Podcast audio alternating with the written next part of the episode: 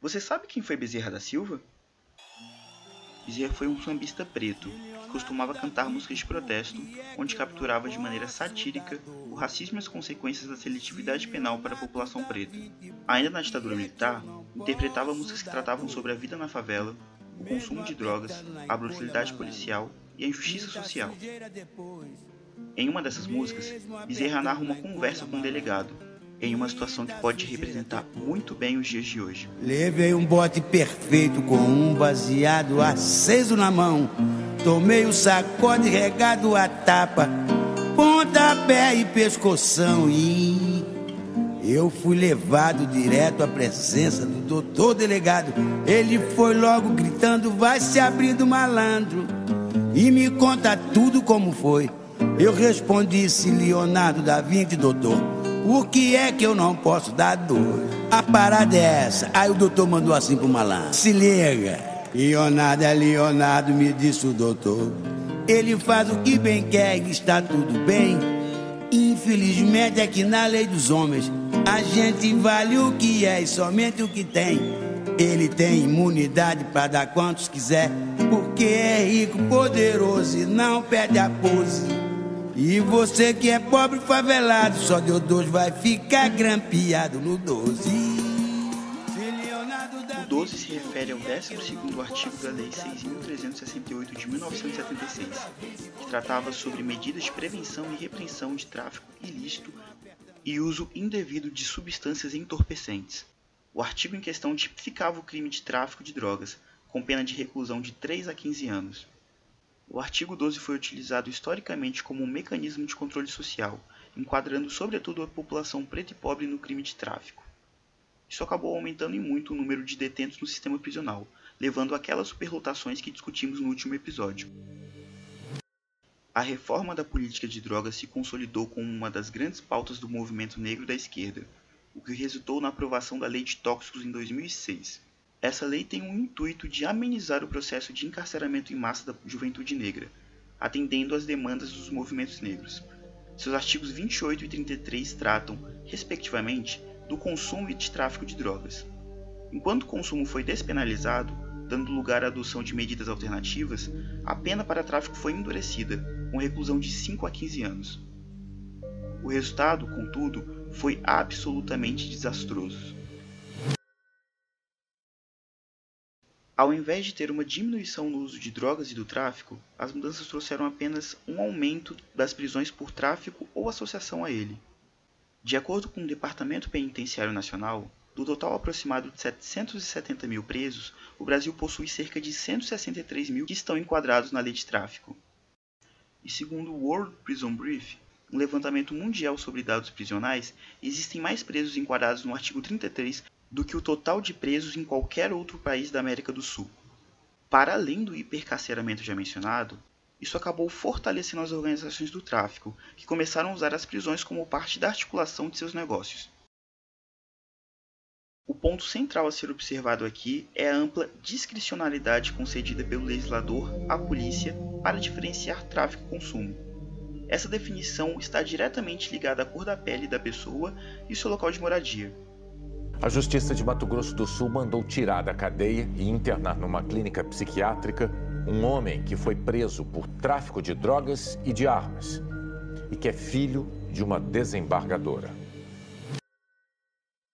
Além disso, policiais militares são servidores e gozam de fé pública. Isso quer dizer que os depoimentos concedidos pelos agentes quase sempre são considerados verdadeiros, mesmo quando não existem provas materiais consistentes ou quando há o chamado flagrante forjado, prática que ocorre com bastante frequência há um bom tempo. Há fortes indícios de que o flagrante forjado exerceu papel central na segunda condenação de Rafael Braga, que se tornou símbolo da seletividade penal e do racismo institucional ao ser preso por causa de um desinfetante nas manifestações de 2013. Antes de mais nada, é importante que todos saibam que o caso do Rafael Braga ilustra milhões de casos que existem no Brasil de jovens negros que são vitimados pelo racismo. Isso é só um, uma ponta do iceberg em um país de bagunçado, que nem a gente tem, né? Rafael foi preso em 2013, né, porque estava próximo a uma manifestação, acusado de portar um coquetel Molotov, quando na verdade estava com uma garrafa de pinho-sol e outra de água sanitária. Fazemos recurso de apelação, fazemos recursos extraordinários, nada disso é bem sucedido, reduzimos um pouco a pena, vai trabalhar no escritório de advocacia do João Tancredo. Um mês e pouco depois, no regime aberto, com tornozeleira eletrônica, ele é vítima de um flagrante forjado na Vila Cruzeiro, é acusado de tráfico e associação, porque se negou a dar informações sobre o tráfico local para policiais que o identificaram como possível colaborador é, do tráfico. Novamente né, denunciado, processado, condenado criminalmente, com base tão somente na, na palavra dos policiais.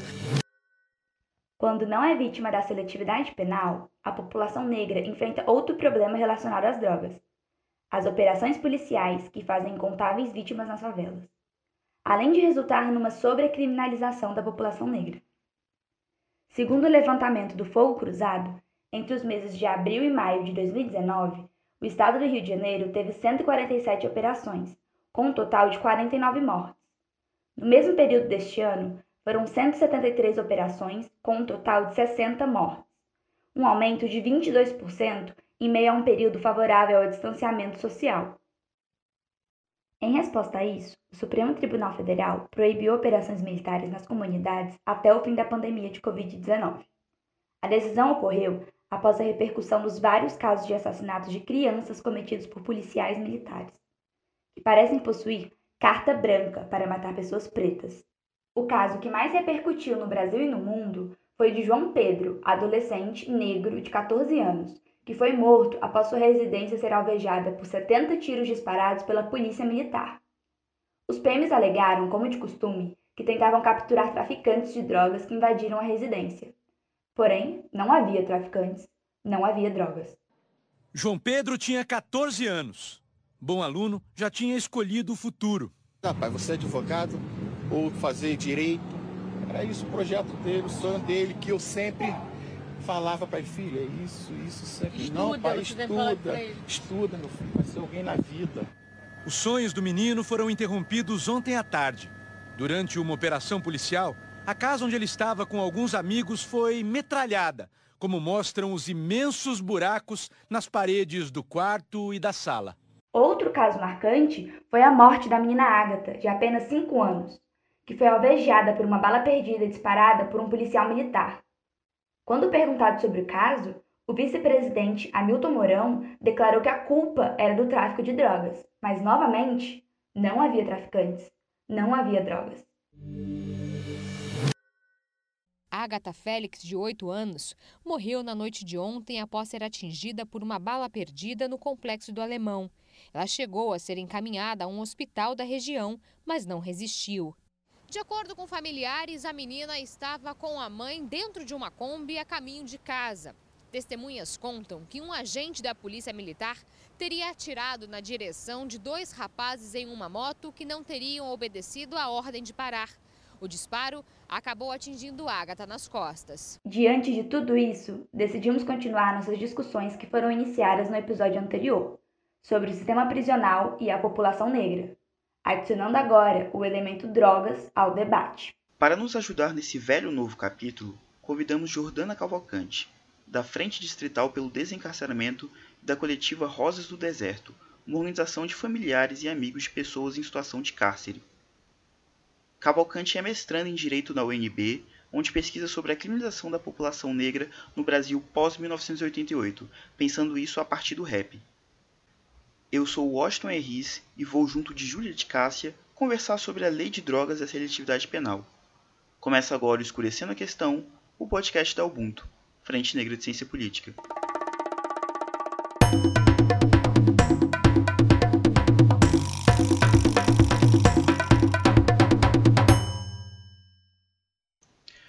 Jordana, é, muito obrigado por aceitar participar. É, esse debate é muito necessário, principalmente quando a gente vê a combinação de é, superencarceramento e pandemia. São muitos presos que estão morrendo, são é, muitos agentes penitenciários que estão morrendo. Então, muito obrigado por somar aqui ao projeto da Ubuntu. É, Para começar, a gente gostaria que você falasse um pouco sobre sua linha de pesquisa. É, o que, que você está produzindo no mestrado? Oi, gente. Eu que agradeço o convite. Uma responsa estar aqui com vocês. É, para um debate que é tão necessário, né? É, então, eu pesquiso o Brasil pós 88, né? Pensando o que, que é essa democracia, o que, que ela significa. E aí, a partir das minhas pesquisas, enfim, a partir da minha atuação também enquanto militante, é, eu tenho percebido com muito mais evidência que o cárcere é, ele, ele, é o, ele é a face mais explícita assim, da, dessa democracia burguesa no Brasil. Né? E por que isso? É, o cárcere ele vai ganhando uma proeminência muito grande pós 88 e ele juntamente com a favela, com as quebradas, esses lugares eles se tornam é, um lugar de significado do que é ser negro e pobre no Brasil. Né? E eu estudo o rap para pensar nisso, porque os estudos, enfim, de sociologia da violência é, e criminologia, eles foram muito, muito, muito limitados, no sentido de que eles afirmavam categoricamente que para a gente pensar violência, para a gente pensar prisão, para a gente pensar todos esses fenômenos que eles surgem com muita força depois de 88, é, a gente teria que olhar para duas categorias, que era classe social e gênero, né? Enquanto isso, a população negra continuava nas margens. É, então, foi a partir do rap que eu fui olhar para esse fenômeno desse controle racial, né? que é um controle racial que ele é bastante histórico, que é um controle racial que ele não diz respeito somente ao crime em si, mas ele fala muito da interdição, criminalização é, de práticas sociais negras, né? E olhar para isso nesse pós-88 foi olhar para como a democracia burguesa ela não é refratária né, a essa proeminência do cárcere, esse aumento do encarceramento negro, esse aumento do número de homicídios negros, esse aumento da militarização da vida. Né? Por mais que às vezes seja muito tentador a gente colocar num lugar de contradição, o que a realidade tem mostrado para a gente é que essa democracia burguesa não é refratária a tudo isso. Né? E então foi usando o rap que eu usando na real dialogando né? Com o rap que eu quis é, construir isso entendendo é, que o crime ele é uma construção social que o criminoso ele é uma construção social né? Porque quando a gente olha e vê um número muito grande de pessoas negras presas às vezes a gente pode ter a impressão de que é, aquelas pessoas estão sendo presas porque elas, na verdade, têm uma propensão a cometer mais crimes, né? E não é bem assim. E, especificamente, o grupo que, que eu dialogo, que é o Racionais, eles falam muito sobre a construção desse sujeito criminoso, do que, que envolve isso, né? de como o racismo opera para isso, de como o racismo é que, é, que orienta é, o judiciário, que orienta a sociedade, que orienta é, a ação policial e, de, e da forma como esse sujeito ele vai sendo construído, quais são os elementos que chegam ali, né? É, é, a inserção muito mais forte de drogas ilícitas na periferia, uma presença muito mais forte da polícia na periferia, né? É a mídia que vai é, vai filmar a periferia, vai filmar a gente negra e vai ajudar a construir essa imagem dessa população negra e periférica como uma população que é mais propensa ao crime, como uma população que é perigosa e como uma população que representa é, o fim da paz, o fim da ordem é, social. Então, a pesquisa vai bem nesse sentido, assim, para é, despertar a própria é, realidade de consciência dessas pessoas, sabe?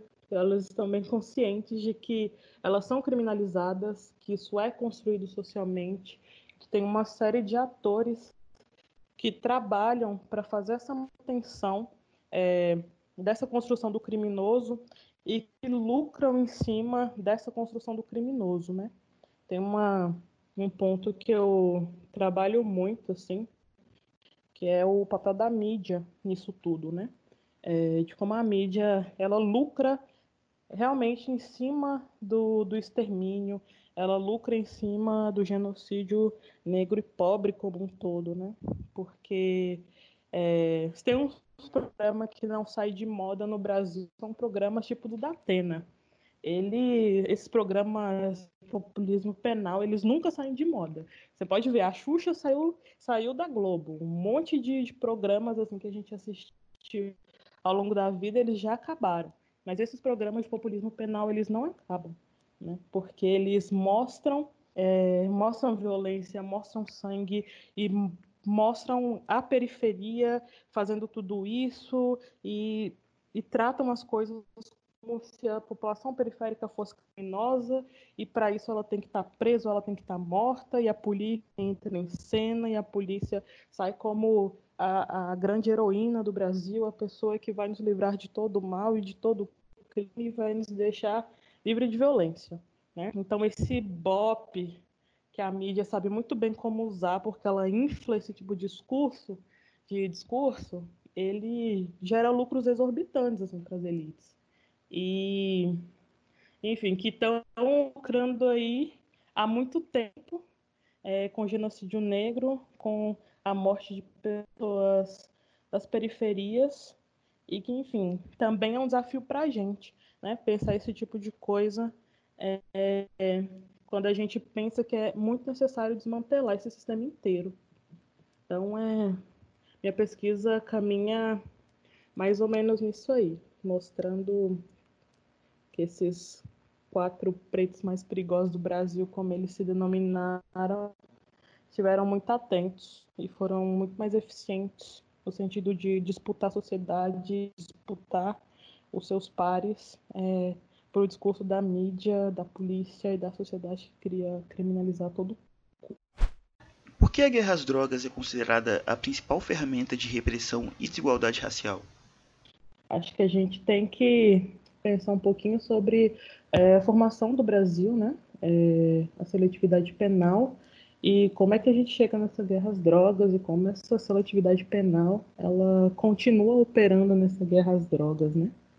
É, historicamente, o direito penal brasileiro, o próprio Estado brasileiro, ele cria leis, interdições para controlar o trânsito, a cidadania e a vida da população negra, né, como um todo.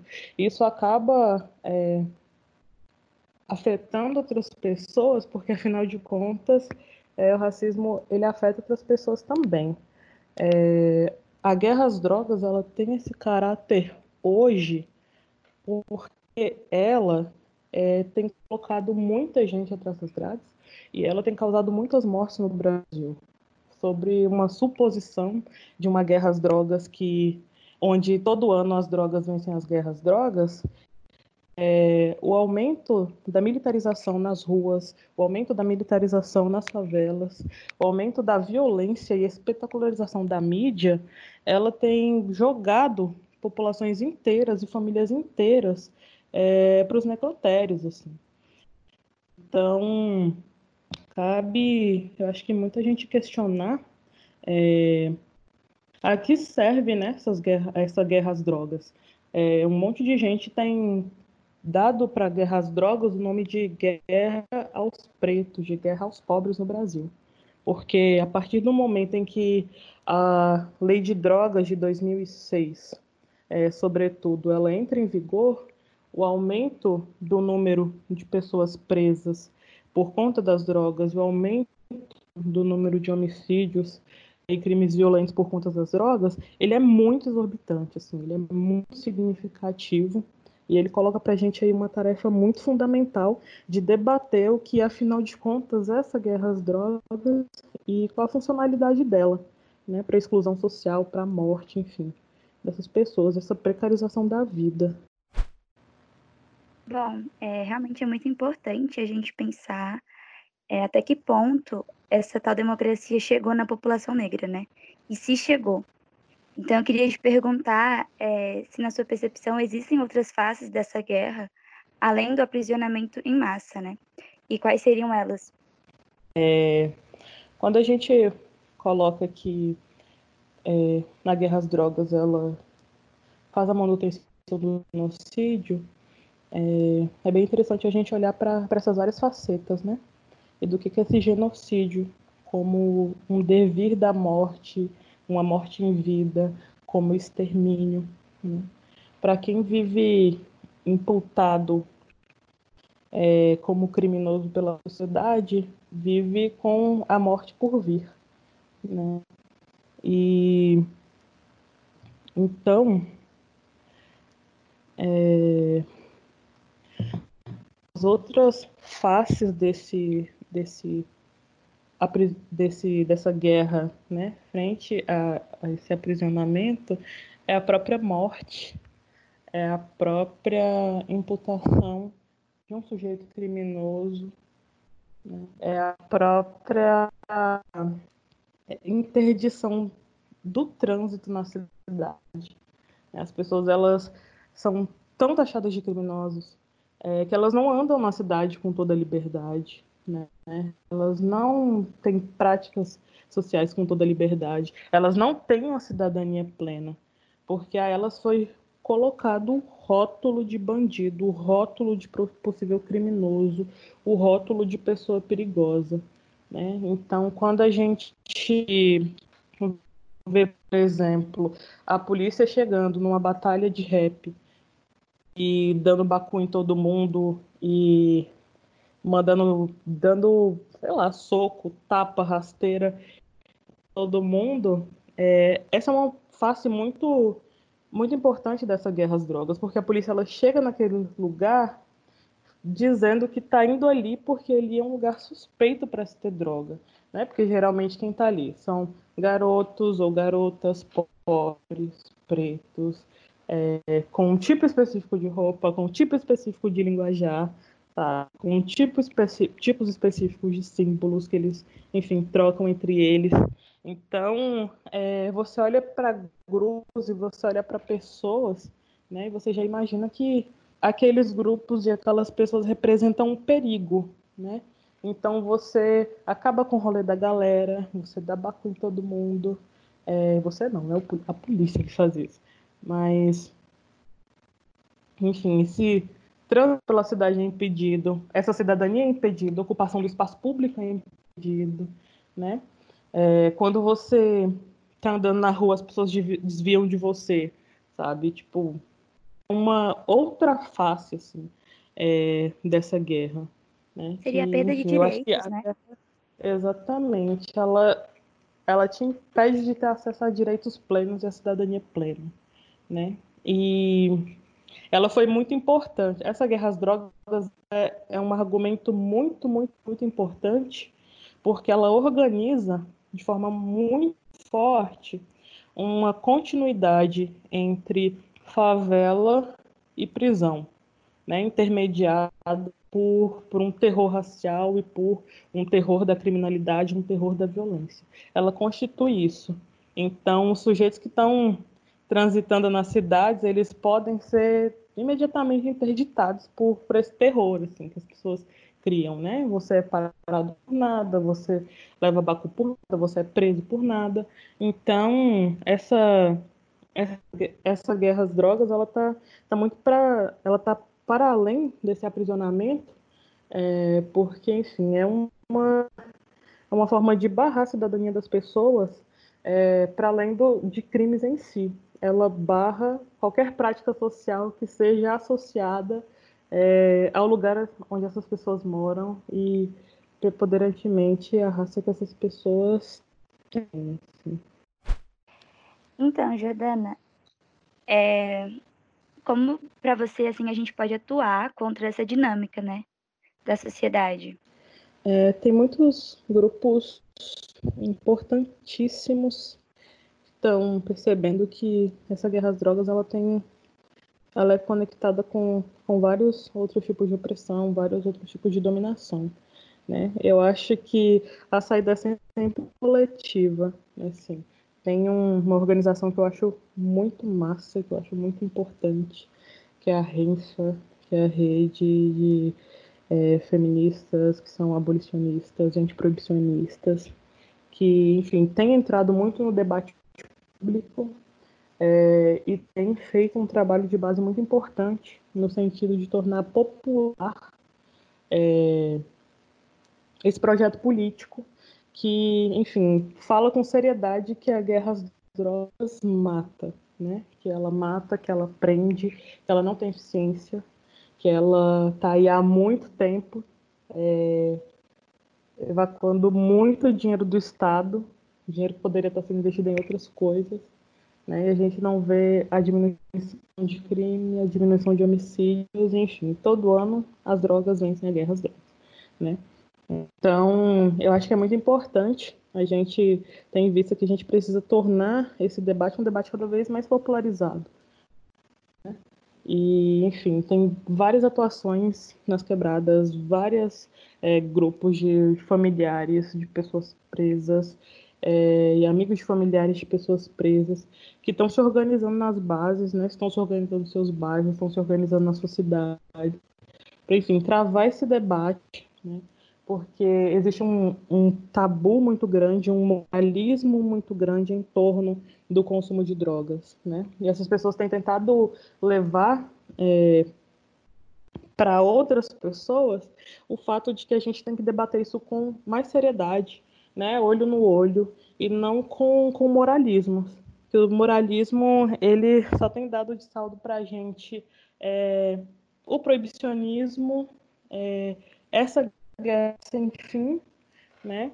Inter, é, tem, ele tem uma interferência muito grande na questão da saúde, porque são vários tratamentos que podiam ser é, colocados para frente com o uso de derivados da maconha, que não são porque tem todo, todo um tabu, todo um estigma, porque as pessoas que podem utilizar isso vão ser estigmatizadas como é, usuárias, vão ser criminosas, vão ser maconheiros, vão ser não sei o quê.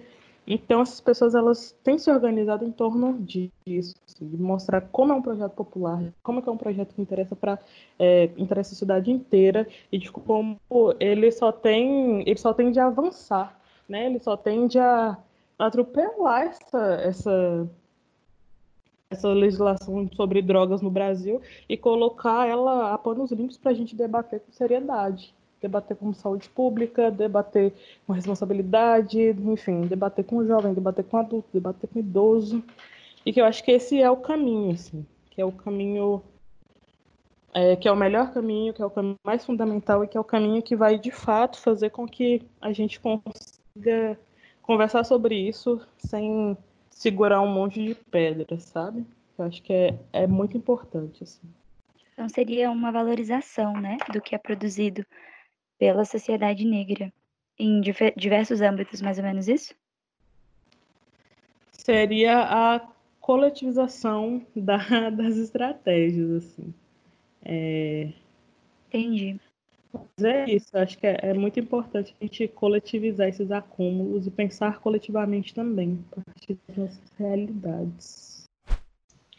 Então, é, tramita no STF o recurso extraordinário 635659 que trata sobre a inconstitucionalidade do artigo 28 é, e se insere muito naquele debate, né? Que a lei não estabeleceu critérios bem definidos que diferenciam usuários e traficantes. E o que ocorre é uh, uma aplicação racista da lei. Nesse sentido, é, você acha que o Poder Judiciário, especificamente o STF, é, é central para se pensar é, em estratégias de discriminação, principalmente quando o executivo é tão hostil a essa pauta e o legislativo parece não ter a menor disposição. Como você vê o papel do judiciário nisso? É, eu, eu não tenho muita fé no judiciário, não. Assim. não só pelo, pela vida prática, assim, é, mas também por ser uma pessoa que, que vê o cotidiano é, do judiciário mais de perto e, e enfim, tá, é da sociologia, tá no direito e eu já entro com vários é, pés atrás, né? É, eu, eu não acho que o judiciário ele seja central, apesar de que nesse regime político que a gente tem, a gente precisa aprovar as coisas em instâncias institucionais, né? É, eu, eu sou muito pessimista, assim, a gente conseguir ter avanços significativos dentro, dentro desse cenário, né?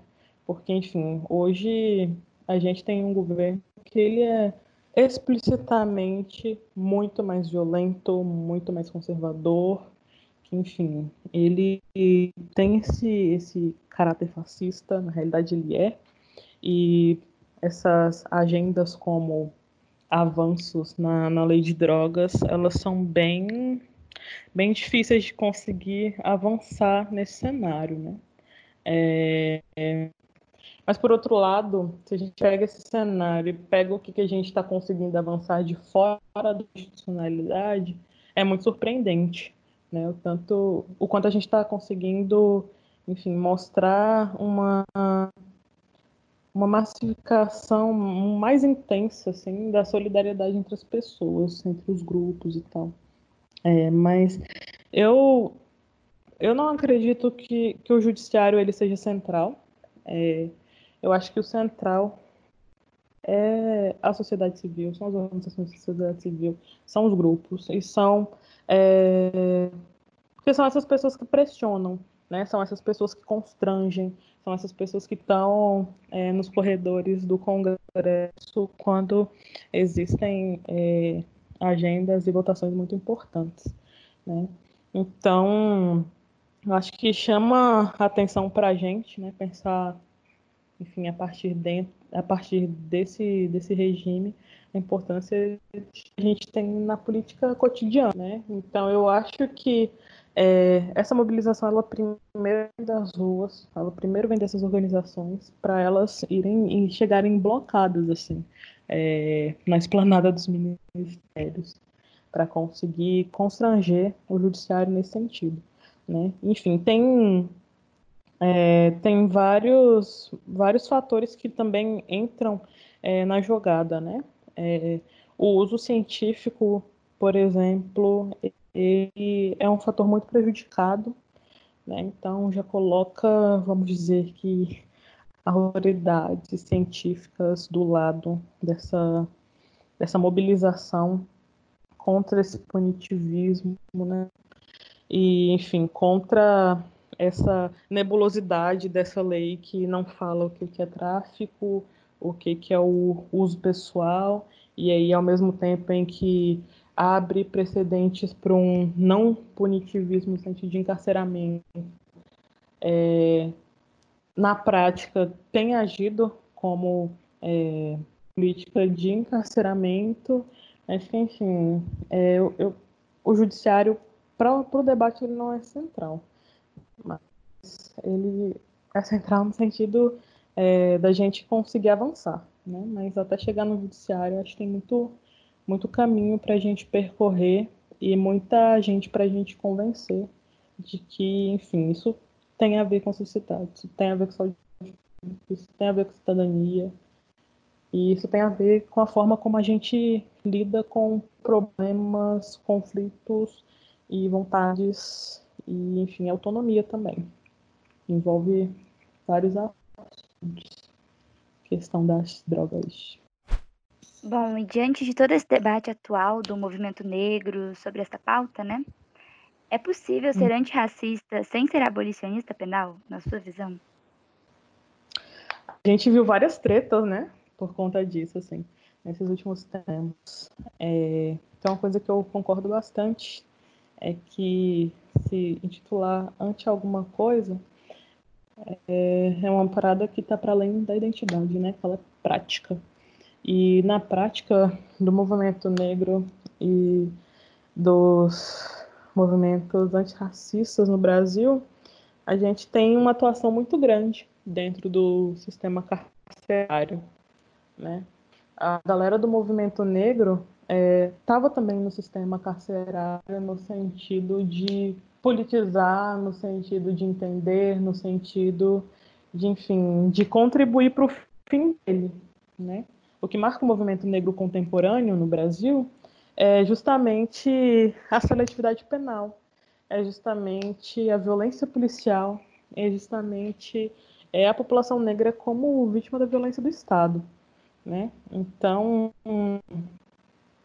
é, esse, essa luta por, por outros tipos de, de possibilidade da gente resolver nossos conflitos, ela é muito inerente é, ao próprio movimento negro, né? É, Para mim, não faz sentido é, a gente ser antirracista e não ser é, abolicionista penal, né? Porque, enfim, os números estão aí para mostrar, a realidade está aí para mostrar que o racismo é, ele orienta a atuação do judiciário, né? Que não tem esse, todo esse caráter técnico, apesar de ter sido constituído para interditar a vida e a cidadania da população negra. Ele tem um caráter moral, ele tem um caráter subjetivo, né? E, enfim, e é que é uma moral e uma subjetividade que estão ligadas de forma muito umbilical ao racismo. Tem um, uma coisa que a Lélia Gonzalez fala que eu acho que é muito fundamental assim, para a gente entender a importância né, do antirracismo atrelado ao abolicionismo penal. Ela fala que a neurose cultural brasileira ela é o racismo, né? Isso significa que o racismo está em todos os lugares, que as nossas sociabilidades são atravessadas pelo racismo, que as nossas instituições são atravessadas pelo racismo, que as nossas condutas são atravessadas pelo racismo. Então, é, o movimento negro entendeu isso, né? E entendeu tanto que é, vão ter pessoas que falam que é, a o campo de estudos da violência não discute racismo tanto quanto os movimentos negros não discutem violência. Isso é uma grande mentira, porque a violência ela tem mobilizado muita população negra no sentido de destruir essa violência, né? E o movimento negro tem muito entendimento do que, que significa o sistema penal. Então, é central uh, ah, para o antirracismo e é central para o movimento negro brasileiro ser abolicionista penal, pensar em outras alternativas de resolução de conflito, que não as alternativas que têm sido historicamente é, apresentadas e, e que são historicamente bastante fracassadas para nós. Né? Para o Estado, ela, ela funciona muito bem, mas para a gente ela tem sido um fracasso. Ela está matando nossos jovens assim a rodo. É, então, essa prática antirracista ela é, é, fundamental que ela esteja conectada ao abolicionismo penal. Assim. Você pode falar um pouco sobre a Frente Distrital pelo Desencarceramento e da coletiva Rosas do Deserto? É, existe uma organização a nível nacional, acho que eu estou falando muito rápido, chamada Agenda Nacional pelo Desencarceramento, que se organiza nos estados brasileiros a partir de frentes. Né? Como a gente está no DEF, a gente é a frente distrital. E são organizações que são abolicionistas penais. São organizações que querem o fim das prisões. Né? Mas, ao mesmo tempo, a gente age pensando que tem coisas de caráter imediato, né? que envolve a vida das pessoas que a gente precisa atuar mas a nossa atuação é no sentido de organizar essa é, enfim, para desgastar esse sistema penal né, e atuar é, frente ao sistema penal numa, numa via de garantir mais dignidade para as pessoas, mas não fazer isso no sentido reformista. Né? Porque a gente não acredita em humanização dos presídios, a gente não acredita em todo esse discurso que, ao final das contas, não quer acabar com as prisões. Né? A gente entende que as prisões eles são lugares onde as pessoas morrem, são máquinas de moer gente, né? Que isso tudo é muito concreto. Assim, eu acho que quem está acompanhando é, a situação do cárcere na pandemia está vendo o desespero que é, né? Que, enfim, são milhares de pessoas aglomeradas passando é, por necessidades muito reais, sem condições mínimas assim de limpeza e higiene, dormindo do lado de rato, dormindo do lado de, é, de esgotos a céu aberto, e que, enfim, esse é o sistema prisional brasileiro. Né? Ele não é, isso não é um erro dele, ele foi feito para ser assim. A gente quer o fim das prisões. Né? E, então a gente tem atuado no sentido de tornar essa, essa agenda cada vez mais é, expandida no Distrito Federal, né? E, enfim, para tornar um projeto popular mesmo, para a gente pensar outras formas de, de lidar com os nossos conflitos. Né? E a frente ela é composta por organizações né, da sociedade civil. É composta, por enfim, por, por militantes, é, por ativistas, por intelectuais, por é, enfim, várias pessoas que se colocam dispostas nessa, nessa agenda é, antiprisional. Né? E, e a frente ela é um, ela é um espaço que, que a gente acredita que ele tem que ser é, orientado pelos familiares, né? Porque são as pessoas que, de fato, elas estão sofrendo é, com o sistema penal. Né? Então, a coletiva Rosa no Deserto é uma coletiva de amigos e familiares de pessoas no cárcere. Hoje no DF ela é constituída sobretudo por mulheres, né? A maioria absoluta das pessoas presas são homens, então não é de estranhar é, que essa coletiva seja composta majoritariamente de mulheres e que, enfim, tem um trabalho muito de base, muito de organização é, das familiares que brigam por justiça, brigam por dignidade e que se desgastam muito né, para garantir que as pessoas possam viver com o um mínimo do mínimo de dignidade, porque no cárcere não dá para viver com dignidade. Né? Então a gente se organiza nesse coletivo e a gente constrói a frente pelo desencarceramento no Distrito Federal.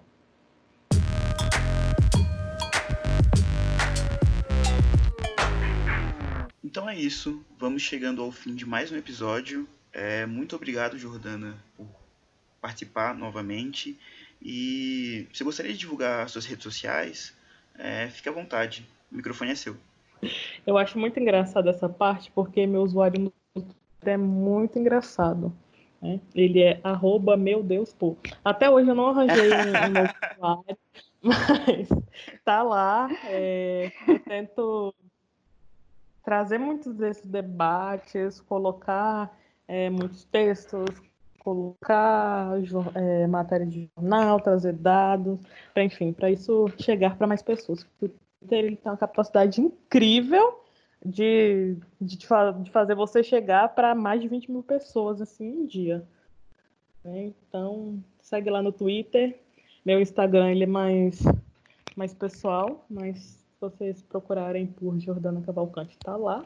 Nele eu costumo postar fotos do meus, dos meus sobrinhos é, e de cachorrinhos, mas tá lá para quem para quem quiser acompanhar. Também como pelo é, Infovírus, que é um projeto que eu faço parte, estou fazendo parte hoje, que é um que ele é um observatório sobre o impacto do coronavírus nas prisões brasileiras nessa pandemia. Então, eu acho que é um canal que vale muito a pena conferir, porque a gente tem tentado trazer muitas informações relevantes e contrapor os argumentos do Estado. É, manter as pessoas presas na pandemia. E é isso. Agradeço muito vocês pela oportunidade. Tamo aí, é nós. Qualquer assunto desse tipo ou outros assuntos, estamos aí à disposição para conversar com vocês, para conversar com mais pessoas. Foi da hora demais.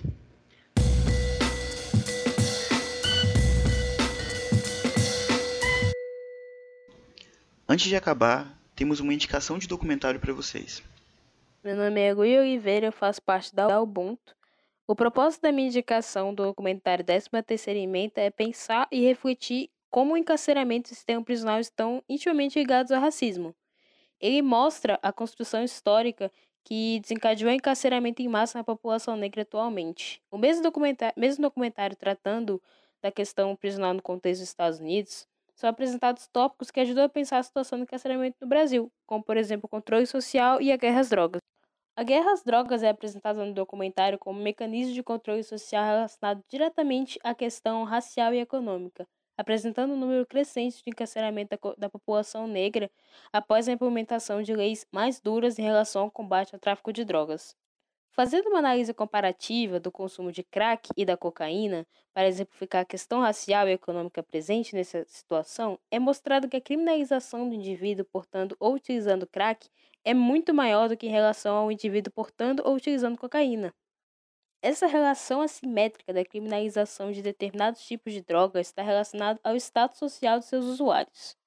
Enquanto a cocaína é conhecida historicamente nos Estados Unidos como uma droga utilizada principalmente por pessoas brancas da classe média, o crack surge como uma droga mais acessível, que surgiu como uma opção mais barata, sendo utilizada principalmente por grupos marginalizados, como pessoas negras e pobres. Esse contexto explica a seletividade, a seletividade penal na ideia de guerra às drogas, que foi e continua sendo um dos principais responsáveis pelo encarceramento de pessoas negras. Ainda pensando sobre o combate às drogas e o encarceramento em massa, a política de tolerância zero ao consumo e tráfico de drogas também desencadeou inúmeras operações policiais em comunidades pobres, que são habitadas principalmente por pessoas negras. Com esse pretexto, de combate intensivo às drogas muitas vezes é desrespeitado os direitos humanos e contribui significativamente para o genocídio da população negra atual. E é isso, pessoal. Continuem atentas e atentos às nossas redes sociais, UbuntuNB, para saber quando sairá o próximo episódio. Com a apresentação de Júlia de Cássia, eu, e Washington Henrice. O roteiro ficou com Rafael Oliveira, Gustavo Cardoso e Gabi Everton e a participação especial foi de Luiz Oliveira. Nesse episódio, teve áudios do Jornal Nacional, Rede TV, Vice Brasil e a música de Bezerra da Silva, chamada Se Leonardo da Vinci.